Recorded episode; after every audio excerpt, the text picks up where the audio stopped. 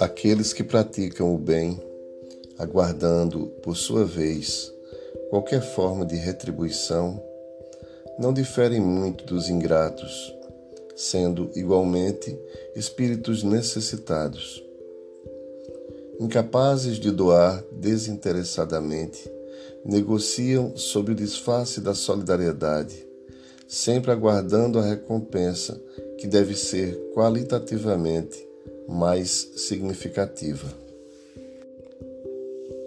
No seu íntimo permanece um certo narcisismo, no qual caracterizam-se como benfeitores, tornando-se recompensados na vaidade pelo reconhecimento que recebem, pela admiração que despertam, através do afeto que cobram daquele que foi agraciado com seu auxílio.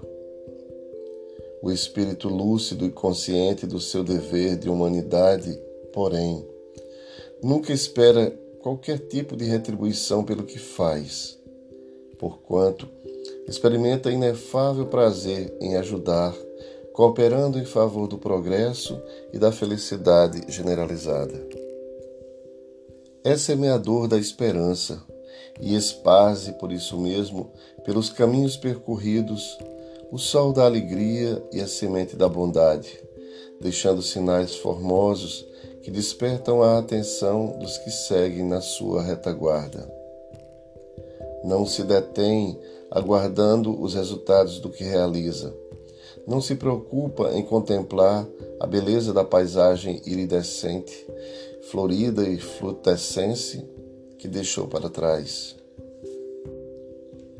Segue adiante sem compromisso perturbador com o caminho percorrido, agora iluminado e produtivo. Tudo quanto faz resulta da sua conquista da sabedoria, por compreender que a gleba sempre responde ao agricultor conforme foi cultivada.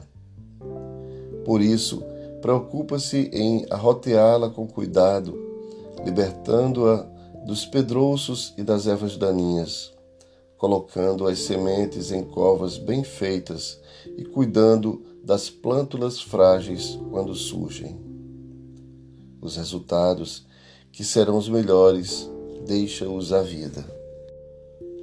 Se por acaso recebe gratidão e amizade, multiplica as possibilidades de servir evitando tornar-se devedor, sempre seguindo com farta distribuição de amor, porque o seu é o compromisso de beneficiar.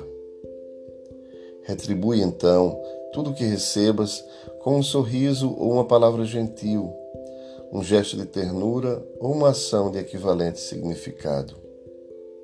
Se não desejares parecer preocupado em retribuir, para nada ficares a dever, faze a outrem conforme foi feito em relação a ti.